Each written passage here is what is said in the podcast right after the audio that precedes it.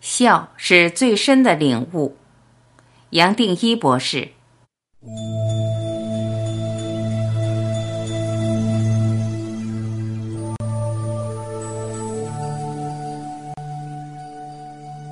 笑其实是最好的药，我指的是对身心最好的药。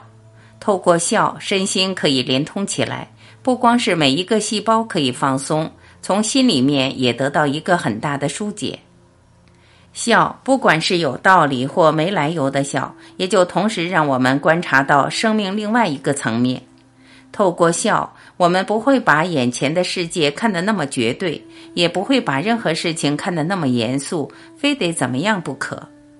笑本身带来一个空间，好像在我们眼前建立了一个空档，可以透过这个空档看着眼前的一切。笑也消除了我跟你跟其他人的距离，透过笑，自己的笑，别人的笑，可以找到一个共识，让意识在那个瞬间得到一种融合，分不出是谁在笑或在笑什么。这种境界自然带来一种舒畅的感觉。让全部的神经系统放松，活化副交感神经系统放松的反应，同时带动一个全面正向的情绪放大反应，浸润每一个细胞。站在意识层面，笑本身就是在提醒我们，生命不只是外在，还有更深的层面等着我们。这个更深的层面，自然全面淡化了外在世界的重要性。透过笑，我们自然达到生命的均衡与和谐，也同时在笑的当中，自然回到当下这个瞬间。很少人在笑的时候还能有很多念头，念头一起，笑也就消失了。笑是把身体所有的体，从肉体到情绪体到思考体全部合一。笑是个不费力的状态，只有在最轻松的时候，一个人才会笑。反过来，笑也唤醒我们最轻松的状态。我们只要想到笑，就已经开始笑了。这是每一个人都期待、希望可以随时享有的状态。有意思的是，每一个文化、宗教都强调笑的作用。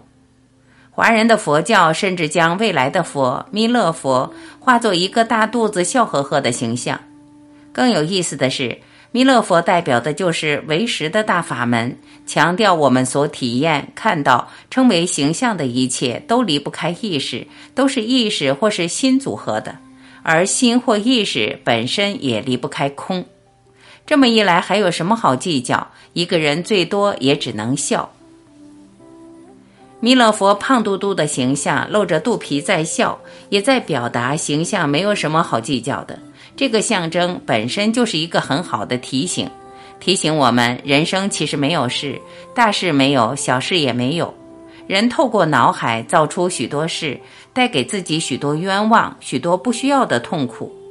只要活在当下，自然会发现生命的内外是通的。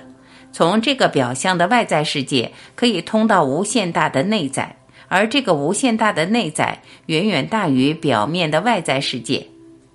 透过笑回到这个瞬间，我们突然打开了一个门户，透过螺旋进入了另外一个世界，而这个远远更大的世界是透过瞬间才和眼前的世界结合。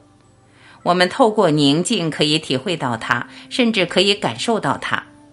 一个人醒觉后，会发现有时候也只能笑才能表达他的领悟。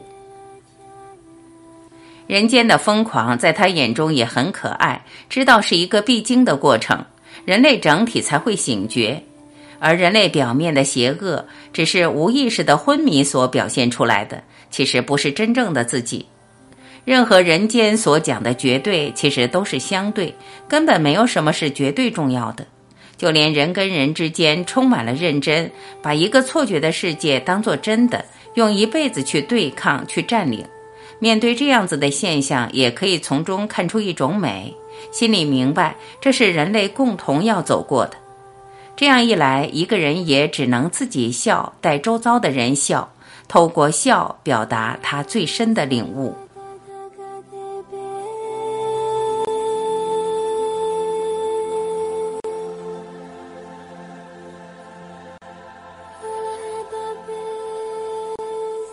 感谢聆听。我是婉琪，今天我们就到这里，明天再会。